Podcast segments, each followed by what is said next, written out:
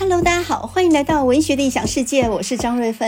今天是十一月十六号，离这个九合一选举已经只剩不到十天了啊。那么最近有没有人被选举吵到不行的呢？我最近呢深以为苦啊，这个家里面电话响起来，居然呢是拜票的，然后呢呃一听当然不是本人啊，然后都是一些罐头录音的，所以呢就蛮影响自己的心情的。所以呢，我现在连电话都拿起来了。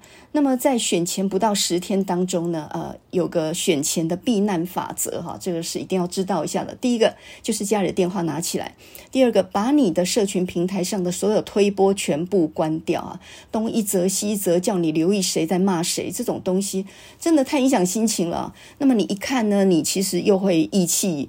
意气上升哈，所以很不宜啊。那么你也不要试图在社群平台里面说服别人什么，或者是去呃表达你自己支持谁。我觉得这个都是很无谓的纷争啊。那么再来呢，就是你最好晚上不要养成看政论节目的习惯，呃，可以保住一夜好眠啊。我自己就觉得晚上大家在闹什么我不知道，第二天看报纸才知道，虽然慢了半天。可是我保住我的睡眠，那睡好了之后呢，早上可以去运动，诶，这不是非常划算的事情吗？哈，所以呢，选前避难守则这几个一定要记好啊，呃，确保我们在选举之前呢，能够过些好日子哈。最近呢，倒是有个新闻引起了我的注意，就是呢，听说十一月底的时候，口罩禁令即将解除了。那么这个消息呃一出来呢，我赫然发现啊。哎，我们已经蒙面过日子，已经两年多了耶。那么口罩大概遮住了大半个脸哦，大概只看到眼睛吧。所以我已经大半年没有化妆了耶，然后出门觉得非常的方便啊。你就发现其实戴口罩也有好处的。然后呃，这种日子过久了之后。我们有没有可能呢？呃，慢慢失去了跟人沟通的能力，连话都不想说了。我们每天呢都在电脑前面过日子，所有的下单啊、接单啊，什么事情都在电脑前面完成啊。其实现在你都不用担心大家数位能力不够了，不会的人也都学会了，好吗？呃，在两年多以来都是这样子过日子的了。那么呃，疫情影响了我们的工作模式跟思维模式，整个都。完全受到很大改变啊！我听说最近很多人的兼职呢，就是当小编或者是当网军，连这个也是一种在家里面可以接单工作有收入的方法啊！所以疫情改变了我们的想法很多，但是我心里总有个疑问啊：我们跟机器相处久了，可不可能弱化我们人际关系的沟通能力，还有我们说话的能力呢？你有没有发现呢？我们现在越来越不会察言观色，呃，我们越来越不习惯跟人面对面的沟通，我们接收不到对方的情绪，也不知道如何回应才是聪明的啊，所以很多的争端就以由此而起。我上次不是说到呢，呃，在服装店呢，只要听到店员呃一一称呼我大姐哈，或者是阿姨的话，我立马转头走人哈。那么很多人就来问我说：“哎，大姐为什么不能讲？大姐是是表示亲切的意思啊，讲大姐并没有恶意啊。我知道没有恶意，可是听起来就很不舒服啊。那么为什么？”我呃，对方讲大姐，然后我脸色一变，然后往外走的时候，他还没有察觉到这句话不能讲呢。如果你机灵一点的话，面对一两个客人这样的反应，你就应该知道，哎，下次不能再用这种发语词了啊！你应该怎么讲呢？你应该称小姐，为什么？因为不管人几岁啊，从二十几岁到呃六七十岁好了吧，很多人保养得宜，然后也自己觉得说我看起来还年轻。所以不管几岁呢，你称她小姐，她都觉得诶，这个是蛮令人愉快的一种称呼，也就是至少没有一种年龄的歧视嘛。你不要一一句话就是一个大姐或一个阿姨这样戳出来，然后就戳破了她的年纪哦，这是很很呃很不友善的一种讲话方式。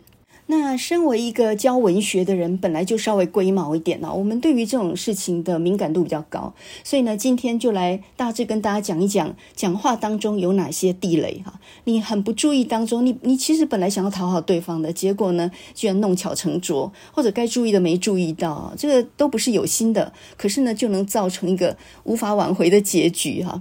那今天我们就来讲一讲，除了大姐或阿姨不能讲之外，还有哪些话呢？就可以一句话让你丢掉生意啊，或者是呃就可以吵起来的。那这个呢，或许叫做后疫情时代的说话课吧。前几年呢，蔡康永有一套书叫做什么？蔡康永的说话之术啦，说话之道。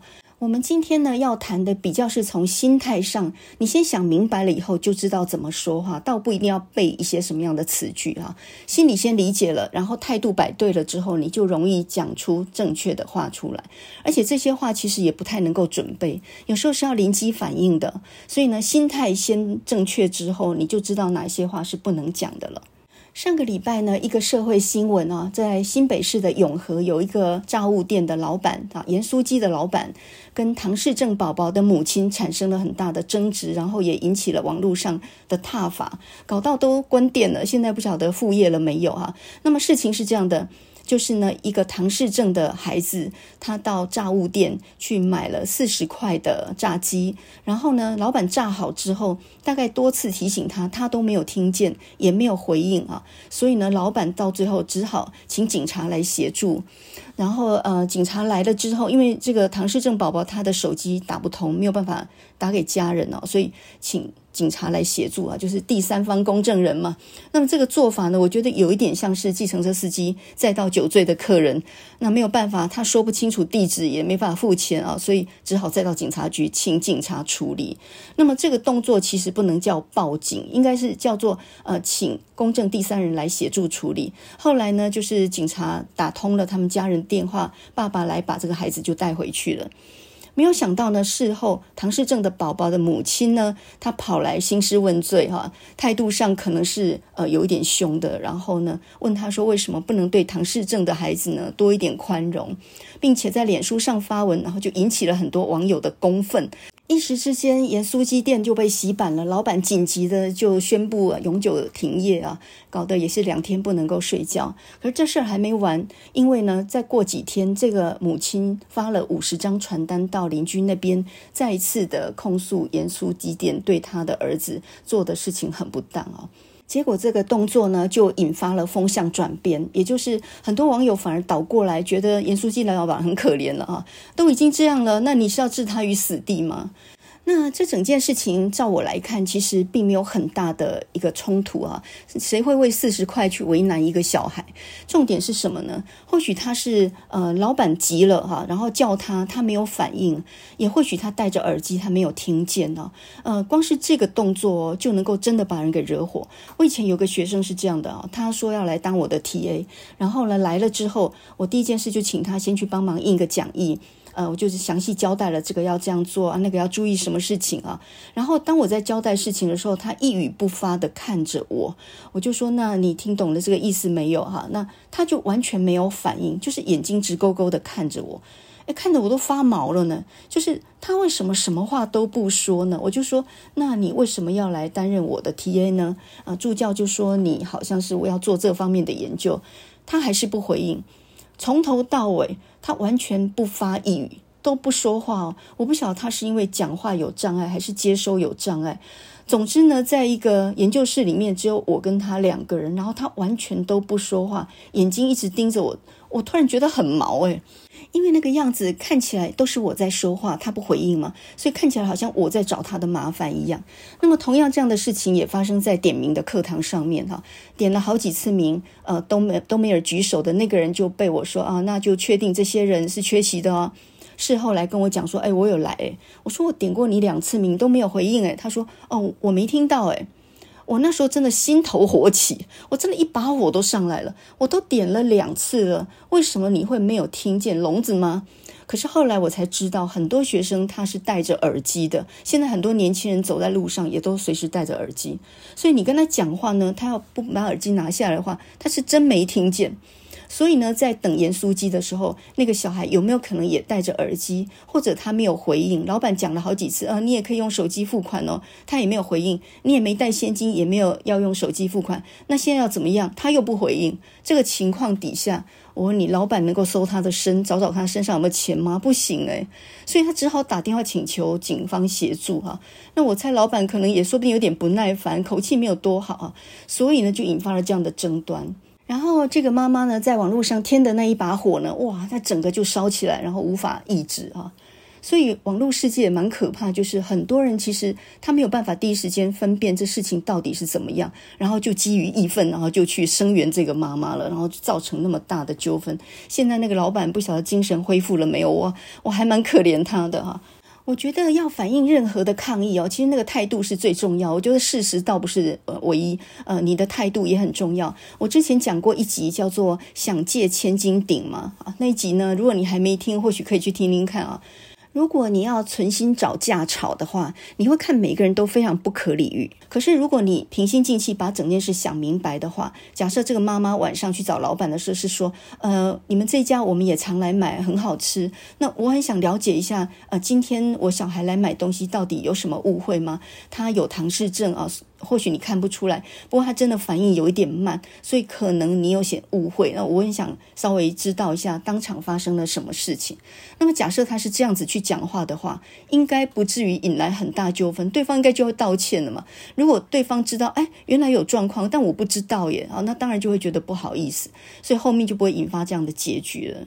想借千斤顶吗？这一篇文章是读者文在很久以前的一篇文章。它其实讲的就是说，你先不要把对方想得很恶劣，不要去制造出不存在的敌人。每个人都是有同理心、同情心的。如果你知道他是唐氏症的小孩的话，你会苛责他吗？他就算没带钱忘了，或者是呃一时答不上话来，那也属正常嘛。你也不会气成那个样子啊！所以呢，我们现在再来讲两篇文章好了哈，一样是读者文摘，哇，这个是一九六五年，天啊，呃，很多人的父母还没出生呢哈。我们来听听看这两篇文章，他就讲到呢。鼓励一个人的重要性。我们讲话的时候，如果先语出鼓励，哈，先讲鼓励的话、赞美的话，再来讲你后面要反应的话，会顺利很多。那这两篇文章呢，一篇叫做《恭维的艺术》，一篇叫做《情见乎辞》啊，就是我们的内心情感是要用言语来表达出来的。你如果没有习惯表达出来的话，那别人怎么能够知道呢？所以呢，这两篇文章其实讲的就是赞美对一个人有非常非常大的作用哈。任何很难解决的人际纷争，你先赞美对方，先找出他的好处，先肯定他，这后面的事情就会变得很顺利哦。这篇文章呢，是发表在一九六五年十二月号的读者文摘上面的。那么这篇文章呢，他就讲到，你绝对想不到一句赞美对一个人能够产生多大的影响力，对人的鼓舞力量有多大。我们有时候不肯赞美别人哦，心里面有某种感觉，但不肯说出来，或者没有说出来，这可能会埋没很多我们本、呃、没有办法料到的，但是可以挖掘出来的力量，甚至是价值跟贡献。你想不到你的一句话能够鼓舞人那么大哈，那么他就首先举了一个例子啊，他就讲到呃这个 Rogers 的故事。那么 Rogers 呢，呃，他曾经当过一个伐木工厂的工头。那这个伐木厂在山上哈，在一个呃爱达荷州。这个伐木工厂它在山上，所以在冬天呢，下雪的时候，必须有人在山道上面撒很多的沙土，避免呢这个运送木材的那个呃那个雪橇下来的时候呢，伤到人或者是马，因为是马拉下来的嘛。所以呢，必须要有人去做那个止滑的动作了。那一些沙就是要止止滑用的啊。那 Rogers 刚接这个工作，第一天去当工头的时候，就差一点开除了一个工人哈。这个工人呢叫做 Tony，因为这个 Tony 呢态度非常不好，然后满脸怒容那个样子哦。他的工作呢就是在这个山道上面撒沙哈，撒了沙土之后呢，让这些大的雪橇不至于冲倒那些工作人员跟马匹。但是呢，老工头就提醒 Rogers 说呢。哦，无论你怎样都行，但是你不要去管 Tony，，他脾气坏透了，大家都不敢惹他。不过呢，在四十年的工作当中，我没有看过一个比他更好的工人。他管的山上呢，从来没有损失过一个人或一匹马。那天早上呢，在零度以下的严寒当中呢，这个 Rogers 他就看到 Tony，他站在一堆火的旁边。他不是在烤火，他是用火把沙子烤热，然后撒在冰冻的山上啊。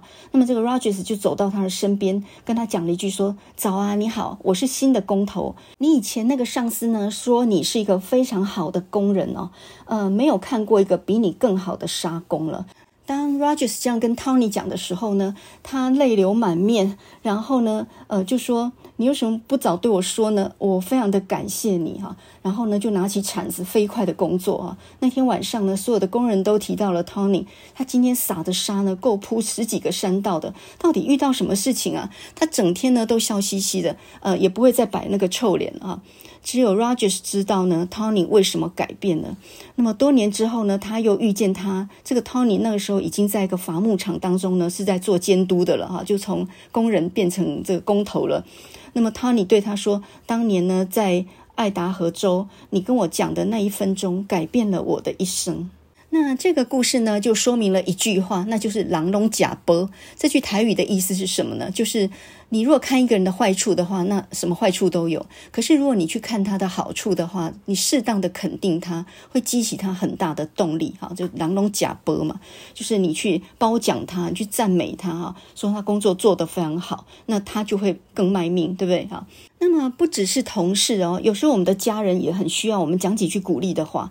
那么有一个故事是这样讲的，就讲到一个银行的小职员，他回家的时候垂头丧气，因为呢，今天升官的时候呢，那个位置被人家拿走了哈，那他就说呢，我是个无用的废物哈，我这辈子什么都是失败的。就在他在那里呃抱怨的时候呢，他太太就正色的对他说了一句话：“没有诶，我觉得你这辈子非常成功诶，你维持了一个家庭的一一切哈，然后呢，你给了我一切，你只是没有给我很奢侈的生活而已。我没有要奢侈的生活哈，在每一一件事情上，你都尽心尽力的维护这个家，我是非常感激你的。那么这么单纯的话呢，在一个失意的人眼眼前说出来，对他的鼓励是非常非常大的啊，所以呢。”该祝贺一个人的时候，及时就要祝贺。你打一个电话也行，写个贺卡也行，你就是不要拖哈。啊、呃，有的时候我们朋友当中，比如说呢，有人得了奖，或者有人得到了一个什么成就，你心里想说，哎，算了，一定很多人恭贺他吧，不差我一个人。可是呢，他可能会因此耿耿于怀哈。有一个名教育家呢，有一次呢，就对人说：“我从来不知道我的兄弟姐妹那么嫉妒我。当我在获得荣誉学位的时候，我们全家人当中呢，只有我弟弟一个字也没有对我说。”过哈，我一直耿耿于怀这件事情，但很可能只是他一时拖延而已哈。所以呢，有的人呃，在向人道谢的时候，其实他心里是有点障碍的啊。比如说呢，你太太给你煮了一顿很好吃的饭，有几个丈夫会谢谢她的？好像就是理所当然的哈。那么，比如说呢，丈夫给太太买了一个礼物，哎，有哪个太太会真心诚意的告诉他说，这个真的太好了，非常感谢他，总是收下来就算了嘛哈。有多少子女呢？对父母对他们的付出，其实也都以为当然，然后从来就没有感谢过半句啊。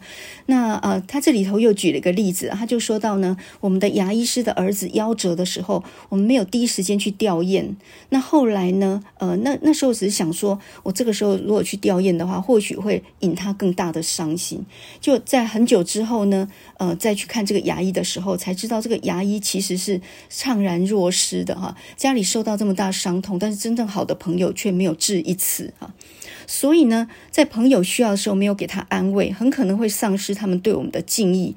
我们要学会呢，不管是赞美，或者是呃悼念啊，或者是表示同情，这都要在第一时间要养成习惯，要去做。永远要记得呢，我们的情感是要用词语来表达出来，要用我们的话语去表达出来的哈。在这个急需关心的世界里面，如果你关心别人，是一定要让别人知道的。那么，这就是这篇文章“情见乎词”这篇文章的道理。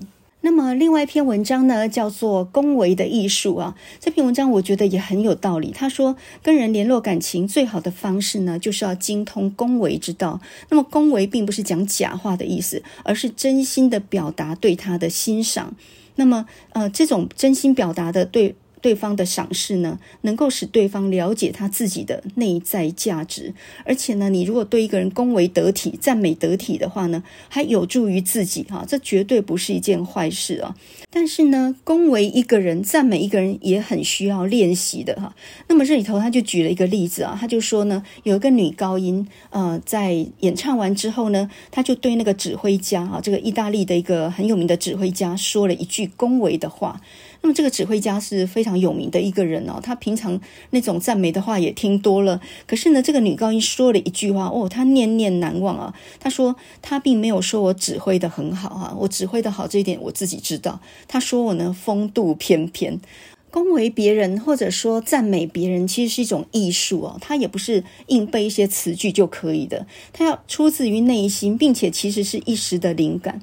那这里头他又举了另外一个例子啊，他就说到呢，有一个雕刻家，呃，他有一次在餐厅里面的时候呢，遇到了一个仆人，那这个仆人呢，向来就非常欣赏他的雕刻的作品，总之就是遇到粉丝了哈。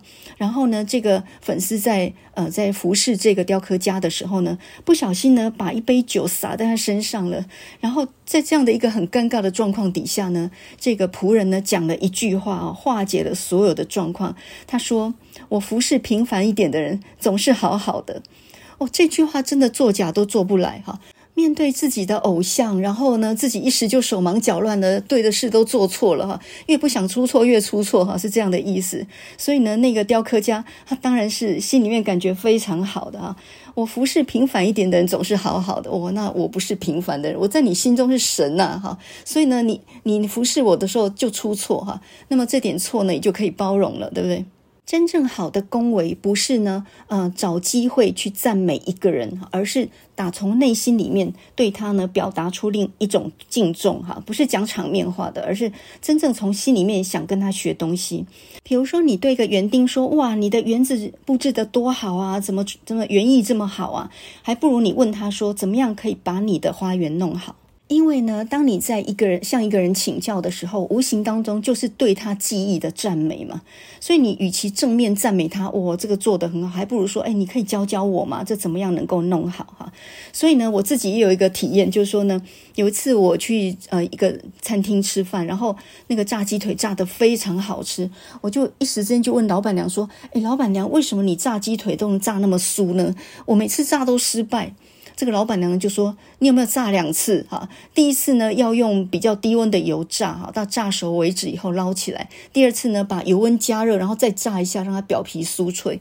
哦，我没有想到还有这两种工序耶。我们一向炸鸡腿呢，一下下去，然后熟了捞起来，还不晓得有这样的一种加工的做法，哈。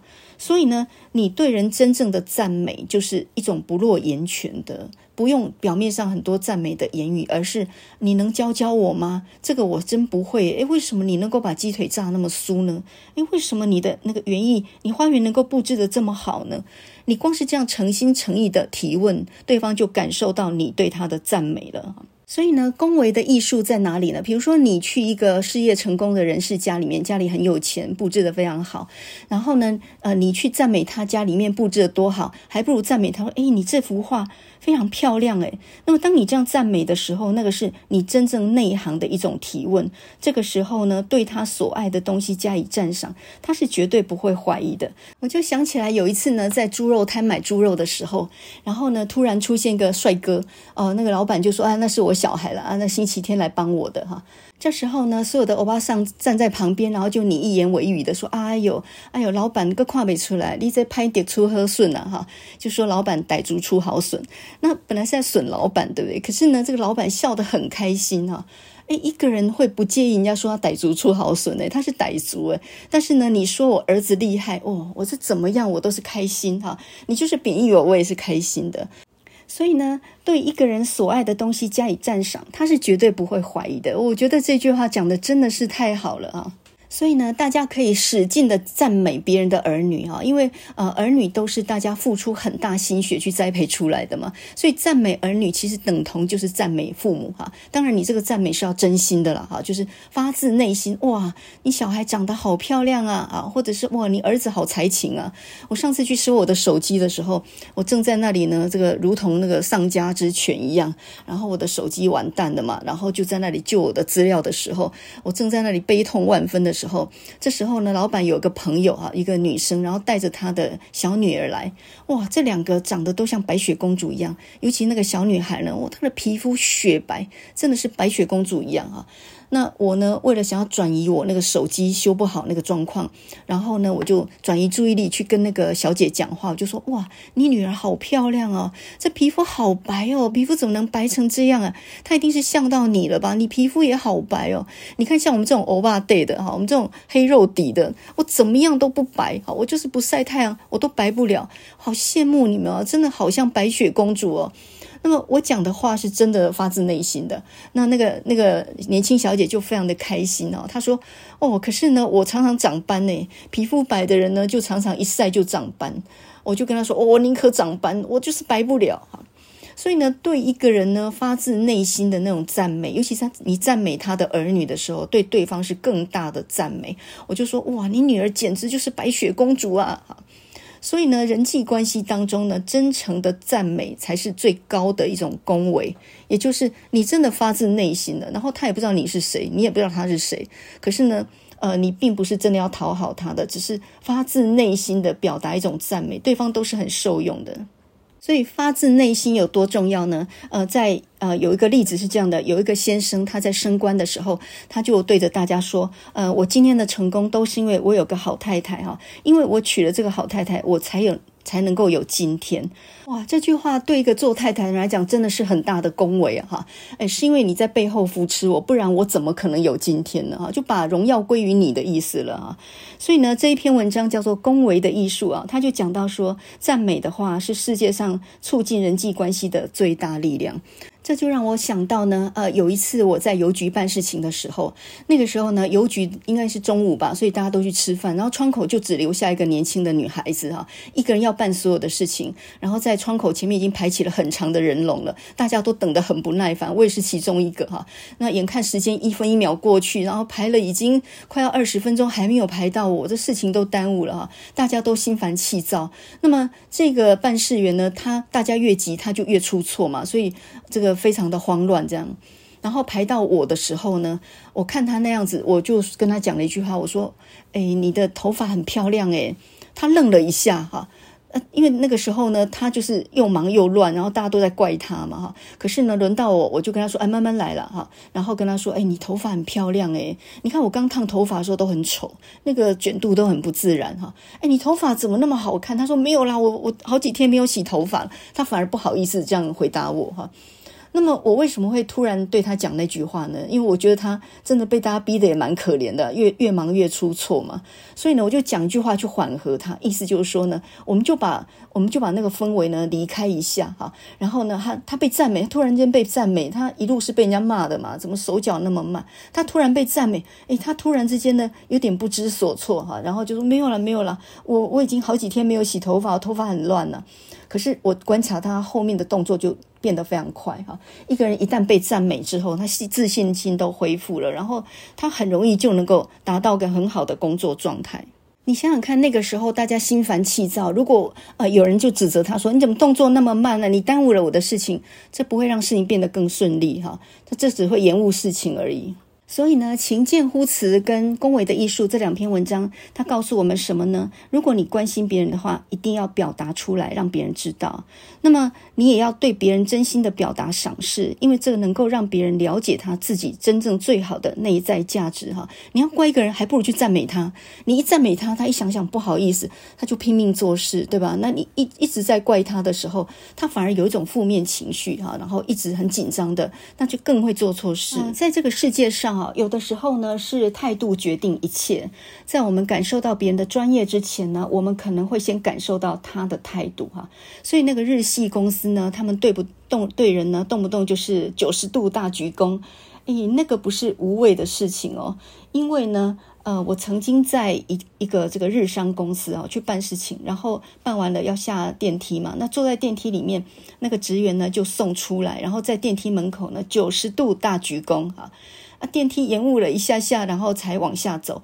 可是呢，就在那耽误的十几秒当中呢，我就看着他电梯门还没有关起来之前，他一直都还是保持着那个九十度鞠躬那种姿态哦，一直都没有抬抬起身来哦。这个就真的很厉害了。他那种对顾客的礼貌呢，我看得出来是发自内心，那不只是说遵照个 SOP 这样的原则而已哈。你对内心里头对一个人真正非常尊敬、非常以客为尊的时候，你就会摆出那样的姿态出来。所以这个我觉得是日本公司他们成功的理由哈。所以呢，有一句话说，没有礼貌比没有专业更糟嘛，就是这样说的哈。讲一个例子啊，台积电的前董事长张忠谋，他在很多场合都提过一种所谓的收讯力，也就是倾听的力量啊。他说，常常有人问我成功的原因是什么，我想呢，收讯的能力恐怕是很重要的一个因素啊。那么他在很多次对外的演讲当中呢，也常常提到，他常常对人呃在跟人对话的时候进行一种收讯力的测验。首先呢，我看他在我讲话的时候，他会不会打断我。张忠谋说：“会打断别人说话的人，既不礼貌，对自己也不利。因为他打断我，他总以为他知道我要说什么，可是百分之九十他都猜错。那么这个故事其实让我印象非常深刻哈。很多人讲话很喜欢打断别人，就是他没有耐心把别人的话听完，先记住他讲的话，然后呢再想好怎么反应哈。他是人家讲一句，他打断一句哈。我以前有个助理就是这样。”那我我就跟他讲说，你听我全部讲完，你再回应好吗？他似乎是没有办法记住一些重点，所以他必须要及时回应哈。讲了十秒他就打断，讲了十秒就打断，那么这使得整个谈话呢就很难继续下去。所以你做事情不能脊髓反应啊，你要先整体听完，然后再提出你的想法，一二三罗列，然后这样有条有理的说哈，这个才是一个好的沟通模式。那另外一点呢，就是呃，礼貌差呢，给别人的负面讯息杀伤力也是非常大的。这个杀伤力呢，远远胜于那种专业不够哈。那现在越来越多的年轻世代呢，他们不会打招呼哈。那么这种不会打招呼呢，也会被视为是没有礼貌的一种行为啊。有时候，呃，有人会被认为没有礼貌，倒不是他真的人格本质不好，有时候是不小心，有时候是呃轻忽了哈，认为说没有也无所谓。那么有时候是根本就觉得他根本不知道应该这样做，而且他也不知道永远都不会有下一次可以扳回一局的局面啊。那畅销书的作家吴若权，他曾经呢到南部一家企业去授课，然后呢他就讲到一个例子，他说每次去高铁接他的都是同一个年轻人，然后呢这个年轻人呢爱理不理的态度很冷淡，这个反而激起了吴若权的好奇心，所以呢总是会刻意跟他多讲几句话，可是他都没有什么反应啊。那么后来呢，呃终于呢这个他就对吴若权反回应了一句话，他就冒出来一句说。吴老师，我觉得你人很好诶。那么吴若权就发现呢，年轻世代普遍不习惯主动跟人互动，他们也不擅长察言观色，他们的想法就是说，反正有事情你来问我就好了哈。那么另外一个因素就是，呃，我跟你好像不熟诶，我也不知道怎么样开启第一个第一句话啊。但是吴若权呢，就语重心长地说：“但是职场上很多事情是没有第二次、第三次的。那么你一次呢反应不对的时候，别人对你的印象呢就就这样子落下来了哈。那么台科大的总经副总经理庄才安呢，他就曾经讲过一个例子，他说他开车载下属出去吃饭，他不管你，他就直接坐到后座去。那么瞬间呢，他就变成了司机哈。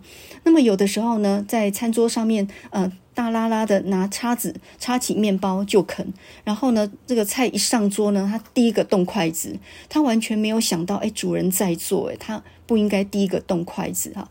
那么我曾经请学生吃饭，也是有这种情况，大概五五六七个人吧，然后坐一桌哈，老师就在前面呢，老师都还没有动筷子，也还没开始讲话，那学生之间呢就呃交头接耳，然后呢这个一直在聊天哈，用手机啦，或是用话语不断在聊天，像这种小地方都可以看出一个人的教养，而这个表现呢是可能没有第二次的机会的哈。那么再讲一个例子啊，呃，这个是有关于接电话的礼仪哈。那么这个例子呢，叫做先先说我不在。那么这个故事呢，就是雅都励志的总裁哈。那那时候呢是延长寿嘛。那么延长寿呢，他就交代他的助理说，呃。你接我电话的时候，不要问对方哪里找，不管是谁，你都要先先说我不在。因为呢，他那个时候有个助理，然后接到电话呢，就先问，请问你哪里找，来确认来人身份，再转接给严长寿。那么严长寿有一次听到以后，就慎重交代说，你第一句话不要问对方哪里找，不管是谁，都要先说我不在。因为呢，如果知道了对方是谁，再告诉你，哎，总裁不在。啊，这对方会怎么想？所以呢，他的助理就学到了一课哈，不管讲话多客气，呃，你回答的时候一定要先说哦，总裁不在啊，然后再问他您哪里找，不可以倒过来，因为你你打量了他的身份地位以后，然后说总裁不在。这个就有点打量了对方的地位这样的意义哦，所以呢，一定要倒过来哈，先说总裁不在，然后再问说啊，您哪里找？那么这个时候呢，如果总裁在的话，他就会跟你使一个眼色了嘛，就就就点点头啊，你就可以接过来。这时候呢，只要接一句说哦，他回来了，这样就可以了嘛，不要让对方觉得你打量了他的身份以后再决定怎么回答。我觉得这个是一个很细腻的一个想法哦。所以呢，大家要记得，帮你的上司接电话的时候，一定要先说他不在，而不是说啊您哪里找哈。我看到很多人接电话，真的是一下子就先问您哪里找，一定要先说哦他不在啊，您有什么事要找他啊？您是您贵姓大名？那你讲这句话的时候，让你的主管听到，他或许跟你点一点头，示意说啊可以接过来，你就说啊啊他刚好回来了，您稍等，这样就一切都很圆满哦。说到打电话的礼节呢，有一个很好笑的，就是呢，因为我先生是医师嘛，然后他同时也是在一个大学里面当老师哈。那有一次呢，我在家里面就接到一个电话，是学生打来的，他们是要调课，然后他们是医学系的学生嘛，然后打来就说啊，某某医师在吗？那我就说哦，他不在诶，请问您哪里找他？然后呢，他们就说呃，我们是医学系的学生，我们想要调课哈。然后接下来居然问了我一句话啊，他说你是谁？我我当场就说我是菲佣，因为呢，呃，他完全没有搞清楚我是谁的状况底下，他们居然问我说我是谁？诶，是你打来的，你打来的人应该要先尊称对方，所以你可以先假想说对方可能是师母吧，对不对？或者是师祖母吧？老师的妈妈就叫师祖母嘛，在老师家里面接电话的女人。那不是师母就是师祖母嘛？那么如果是老师有女儿的话，那就是小师妹嘛。那至少你要会称呼啊。结果呢，这个医学系的学生居然问我说：“你是谁？”我就说我是菲佣。啊，他们还没有听出来哦，他们就说：“哦，那麻烦你交代某某医师怎么怎么。”我挂下电话，我真的是啼笑皆非哈。这这是一个例子哦，这真的是一个真实的例子诶。他真的问我你是谁诶。所以呢，这恐怕不是学生，呃，他们心里面有存着什么样的不敬的意思，而是说他们真的是没有遇过这样的训练哈。这是第一个啊，怎么样称呼师长的家人，他们恐怕都还不知道。其实正确的做法应该是打趣啊，这个某某医师在吗？然后如果是一个女生讲话，就应该说啊，请问您是师母吗？啊。那如果不是，假设是老师的女儿，也不失礼啊。你说啊，抱歉抱歉啊，请问您是哪一位？这样就可以了嘛。所以你一定要先假想一个对方接电话的人可能是老师的太太，就叫师母。那如果是老师的妈妈，就是师祖母嘛。好，所以呢，要先传好称呼哈。你总不能问说对方是谁？诶，你打来我家，你还问我我是谁嘞？哈，这是一个。所以呢，这种电话礼仪，我觉得普遍年轻人好像都欠训练哦。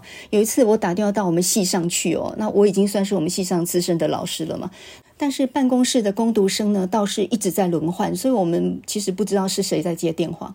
那我打去呢，就说：“哎，我要找某某助教。”这个时候呢，那个工读生就回答我说：“哎，他们都不在哦。”那时候呢，我还来不及说我是谁哈，结果呢，我就听到他呃电话也没有乌上哦，他电话就这样大啦啦的就对着后面说：“哎哎，一个不知道是谁要找助教啦，助教在哪里？”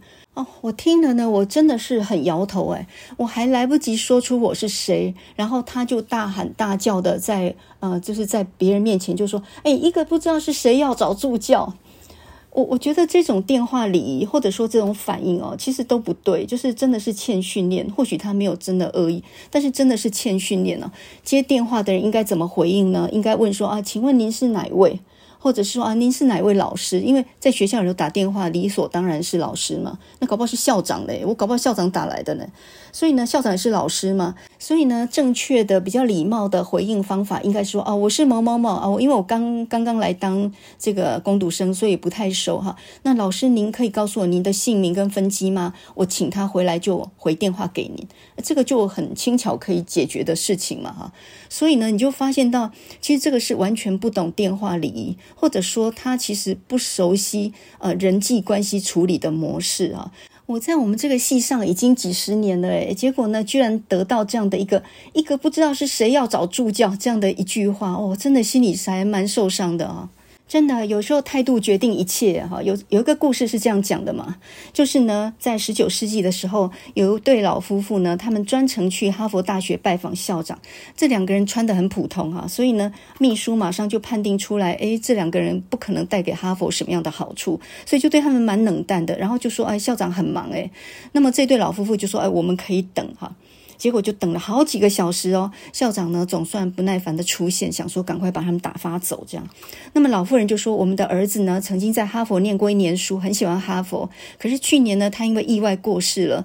我们想要在校园里面呢，呃，帮他留下个纪念。我们想要捐一栋大楼给哈佛。”那么这个校长呢，狗眼看人低哈，就说你们不知道建一栋大楼要多少钱吧？我们学校的建筑物呢，都超过一栋呢，都超过七百五十万美元啊。这个校长呢，言语当中就有点轻蔑啊，他心里想说，我这样讲大概就可以把他们打发走啊。然后呢，这个时候这个太太反而对老先生说啊，只要这么多，七百五十万美元，那我们干脆自己盖栋学校好了。那么。那这个校长有眼无珠啊，他不知道这个老先生呢，其实就是铁路大亨史丹福哈。那么后来这对夫妇呢，就创了一个学校，就是斯坦福大学哈 （Stanford University）。也就是说呢，这个校长狗眼看人低，他把贵人赶走了。诶，贵人来跟你敲门，然后呢，你居然看不起他哦。所以呢，呃，这个故事说明了什么呢？有礼，贵人自动会上门来。那么你礼数不够的时候呢，就连运气都被你挡在门外，对不对？所以说呢，呃，态度决定一切啊。这个说话是的确是要训练的。那么，比如说呢，有一些客套话，我觉得现在的年轻人几乎都不太会讲啊。那么，当你赢了的时候，你应该怎么说呢？啊，承让，承让啊，承蒙您让给我哈，所以叫承让，承让啊。或者是说，呃，有人说那谁先谁后的时候，你就可以说啊，那我先表演啊，那您压轴好了。说对方压轴呢，那就等于说我自己前面这个表演呢是个暖场哈，不管是演讲啦、表演啦，做什么都一样哈，就说啊，那那您压轴好了哈，那我先来。所以当有人要你先先上场的时候，你就说啊，那那好，我先我先上好了，那您压轴哈。所以压轴那个是一个对别人的客套的话。那当别人称呼你呃称赞你的时候，你就说啊，过奖过奖。这种客套话，这是很明显可以讲的嘛哈。那么另外呢，就是呃，比如说府上这种话哈，不要随便乱说。因为有人就说啊，您家住在哪里啊？您府上哪里啊？我府上台北，这个话就错了，因为府上是一个尊称嘛，所以当人家说啊，您府上哪里，你就应该说哦，我住在台北。好，你不能自己用府上这两个字哦。那么我曾经看过一个电视节目哈，这里面有个呃女性的主持人。然后呢，人家问他说：“啊，师丈是不是在做什么什么什么？”他就说：“啊，对，师丈是做。”师丈只能别人称呼你丈夫，你不能自己称你丈夫的啊，所以这是一个尊称啊。师丈不能自称。那么如果你是个店员的话，你讲什么一定会赶跑客人呢？比如说呢，遇到女性啊，稍微年长一点，然后就称她大姐哈，或称她阿姨，这个都很讨厌哈。我就曾经在百货公司在那乱逛的时候，啊，某某大姐啊，你要买给谁的呢？啊，或者说阿姨，你要买给谁的吗？这种大姐阿姨哦，没有人想要听好吗？哈，那么另外有一次呢，我在百货公司地下街那里，哇，看到情人节在卖巧克力花束，我没想买了，只觉得很漂亮，欣赏了一下，然后店员居然跑过来说：“呃，这个送朋友也可以哦。”诶，情人节花束，你焉知我没有情人呐？你那么看不起我啊？然后居然呢，看到我的年纪，然后就说：“诶，这个送朋友也可以哦。”我觉得这个就真的很不安讲话之术了哈，呃，你你就应该要直接的说啊，这个这个很漂亮哦，什么什么，你就介绍那个产品就好了嘛，你干嘛说送朋友也可以哦？哈，我有一次在上海哦，呃，在一个百货公司里面，然后呢，因为在等人，所以呢，我就呃顺手看旁边的东西，然后有一顶非常漂亮的紫色的兔毛的帽子，非常的鲜艳漂亮啊，非常可爱。那我就多看了两眼，拿在手里稍微把玩了一下，然后那个店员走过来，就带一点轻蔑的样子。我当然样子就是一个中年的中年的样子了。然后那个紫紫色的紫毛的兔兔毛的这个帽子非常漂亮嘛，看起来应该是戴在一个年轻漂亮的女孩子身上嘛。然后呢，他看我在那里呃摸那一顶紫毛的帽子，然后他就说：“哎，你这个是要买给谁的吗？”哇，这句话一讲呢，我本来想买都不想买。哎，你我就不能带吗？我就不能买了送别人吗？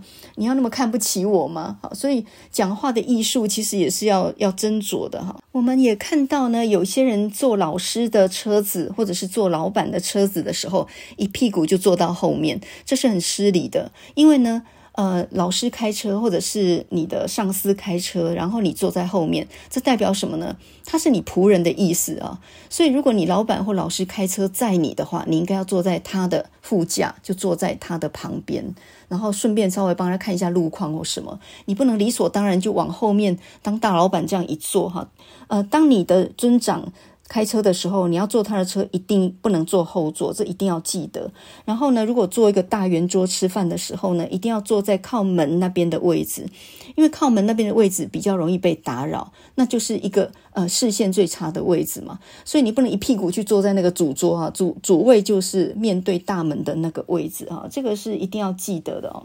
那另外呢，呃，拿名片或者是介绍人的时候，要注意一下顺序吗，一定要记得呢，先把男生介绍给女生，啊，比如说啊，呃，林小姐，这是我的数学老师。啊，把学生介绍给老师。啊，比如说呢，啊，这个是某某学生。啊，那这是某某老师。总之呢，它的规定就是引少于老，就是呃年纪轻的或者是地位呃稍微低的哈，介先把他们介绍给呃比较尊长的。我觉得这样做呢，主要就是让这些尊长的人稍微有一点时间可以回应啊，就是你先把年轻的地位比较低的先介绍给长辈就对了，这才是一个正常的礼仪啊。不过呢，现在年轻的一辈没有人在讲这一套了啦。我刚讲那些呢，恐怕他们听起来是雾煞煞的。呃，比如说呢，你在任何比赛当中赢了的时候，啊、你就要说承让了，承让了啊。这个承让呢是赢的时候用的哦，哈。那么呃，比如说呢，在演讲比赛的时候哈，然后呃，这个抽签的时候，你抽到前面啊，或者是要先表演的顺序，然后你就说啊，那我先表演，您压轴。啊，这个压轴这个句话就很漂亮，意思就是说我打前锋啊，那最后最好的在后面啊，那我们就等着看您后面精彩的表现。所以应该说啊，我先讲，那您压轴啊。那么当有人赞美你的时候，啊，过奖过奖啊啊，您府上哪里啊？你不是说我府上台北啊哈，呃，那个我家住在台北。像这些词语，其实都是要瞬间要反应的事情，诶，几乎没有什么时间准备。那你一旦讲错，就非常的失礼。不过现在好像也很少人去遵从这样的一个道理了。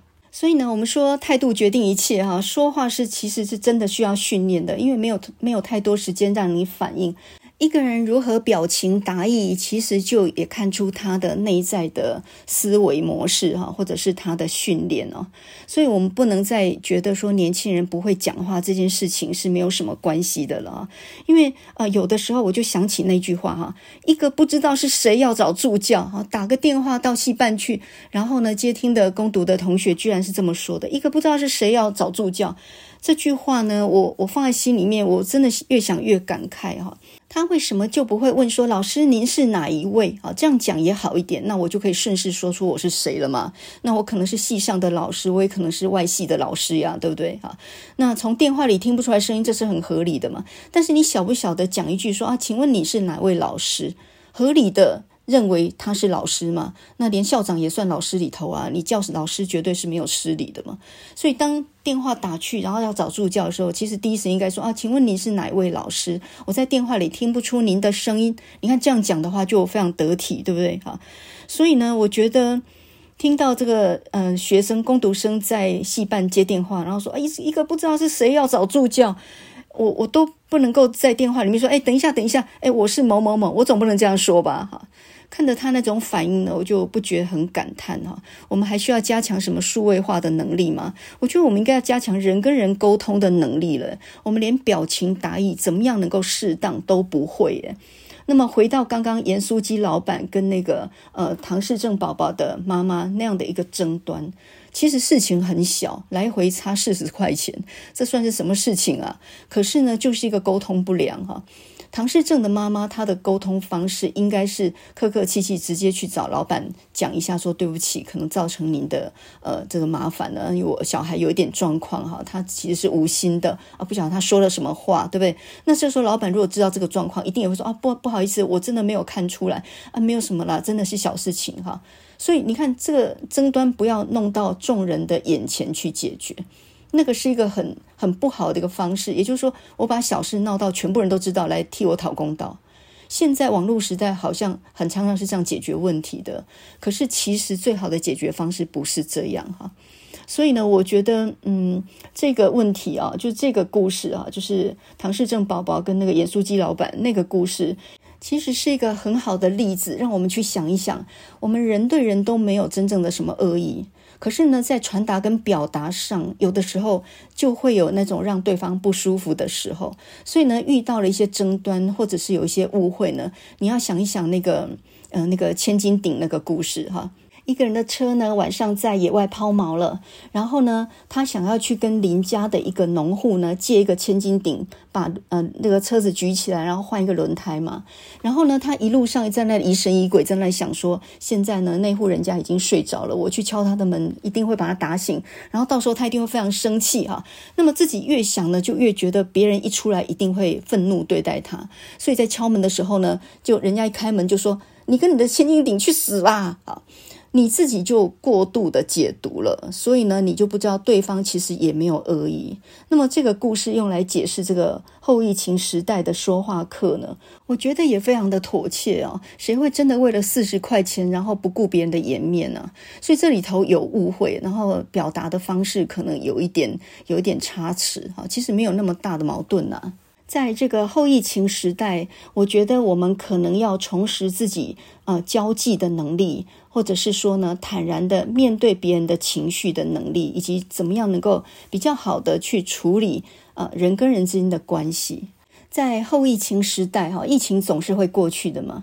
那么在后疫情时代呢，我们会不会已经都进入了一种类自闭的一种状态？哈，我们不太会说话，也不太懂得别人的感受了。所以呢，呃，可能盐酥鸡老板跟唐宝宝的母亲这个事情，也让我们理解到，如果任何一方表达得当的话，都不会闹出那样大的争端。其实那个矛盾并没有很大，完全就只是话语上的一些冲突而已，哈。所以呢，从我们刚刚所讲的话呢，你就会看出。出来，呃，很多事情是来自信任的。那么，信任是来自于尊重。鼓励别人是非常重要的哈，那你不管对别人表达歉意或关心，都要及时哈，因为它意义非常的重大。恭维别人力量是很大的，赞赏的话是全世界促进人际关系的最大的力量哈。不管谁得罪了你，你都先恭维他，你先称赞他吧。我觉得他不可能态度不软化下来。称赞的话呢，永远是世界上促进人际关系最大的力量哈。所谓伸手不打笑脸人嘛，哈，这个是一定的道理啊。你只要好话堆在前头，你的态度适当的话，那很多事情都可以迎刃而解，没有那么复杂的。在今天节目的最后，我们来听一首非常有名的歌曲。这首歌曲呢是呃一九七六年的时候一首冠军歌曲啊。那么演唱的人呢是 Bellamy Brothers 贝勒米兄弟。那么这首歌叫 Inside of My Guitar，在我的吉他声中。那么这首歌曲呢在七八零年代红极一时哈。这个贝勒米兄弟他们呢是出自于佛罗里达州的一个牧场果园的乡村音乐歌手。他们另外有一首歌曲也很好听哈，叫做《Let Your Love Flow》，让你的爱缓缓流过心中哈，就好像山中的溪水一样。这首歌我觉得更有乡村音乐的感觉。那么今天我们要听的这首《Inside of My Guitar》，在我的吉他声中，这首歌呢，在我念大学的时候啊，大概都是舞会的最后一首歌，也就是最好混的，因为呢，啊、呃，当时候。舞会是要一点技巧的嘛？你比如说你要跳吉鲁巴，或者是要跳布鲁斯哈，都需要一点技巧跟熟练度。那我们这种吃瓜群众，根本就是被抓去充人数的人呢，舞步不太熟的嘛。可是呢，通常这个 Inside of My Guitar 会排在舞会的最后一曲，因为这首歌是最好混的。那么，呃，这这首音乐因为很好听，所以呢，不管你会跳不会跳，反正就跟着那个节奏打混打混呢，哇，那个那个整个气氛就非常好哈。所以《Inside of My Guitar》这首歌，在我的吉他声中，这首歌是我们念大学的时候非常红的一首歌曲哦。Inside of My Guitar》这首歌呢，非常适合作为舞会的最后一曲啊。所有打混的呢，都可以在这首歌呃悠扬的旋律里面，然后全部进到舞池来。那么，这是一首一个男孩对喜欢的女孩倾诉心声的歌曲。那么，这里面这个主角呢，他邀请这个女孩跟自己一起进入吉他的世界里面。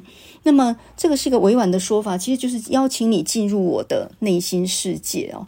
所以，在这个歌词里面呢，他就说：“我要带你去一个地方，你知道吗？那一点都不遥远，那里是我想了解你的地方。There is a place I want to know you。哈，那是我想要了解你的地方。Inside of my 就在我的吉他里面。In my guitar there is a garden。哈，在我的吉他里面有一座花园，那里的彩虹像花朵一般的盛开，像群星一般的闪耀。这整首歌哈，其实是在一个很美丽的旋律里面倾诉爱意的一首歌曲。那么原唱呢，Bellamy Brothers 哈，贝勒米兄弟呢，他们是用一种合音的方式。可是我觉得这首 Inside of My Guitar 最好听的一个版本是黄莺莺 Tracy Huang 她所唱的哈。那么这首歌呢，我觉得女孩子的声线唱起来更好听，呃，非常的温暖，然后非常的柔细哈，如泣如诉，简直好听到令人心醉的地步啊。那么黄莺莺呢，她是呃出生于宜兰的，生长在莺歌，所以她就取名叫黄莺莺。她是中国文化学院毕业的，她本来是念舞蹈科的哦。那后来呢，她参加了一个。呃，热门合唱团哈，叫做 Action。那么这个女主唱就是苏芮哈，苏芮后来在流行乐坛也非常的红。他们两个人呢，曾经在台中的 CCK，就是清泉岗美军俱乐部演唱，并且呢签下合约。所以呢，他的英文的发音就非常的好啊，因为他是一直都是唱英文歌曲的。那么七零年代呢，黄英曾经到新加坡演唱，后来呢在新加坡结婚，成名于新加坡，走红于华人的唱片界。